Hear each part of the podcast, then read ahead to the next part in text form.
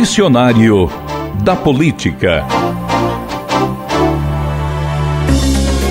Projeto de indicação é uma iniciativa dos deputados apresentada a título de sugestão ao governo do Estado de acordo com a Constituição, os parlamentares são proibidos de apresentar propostas que gerem gastos para o governo do Estado. Então, o projeto de indicação funciona como uma ideia. Se o governador acatar, devolve a proposta para a Assembleia Legislativa na forma de projeto de lei.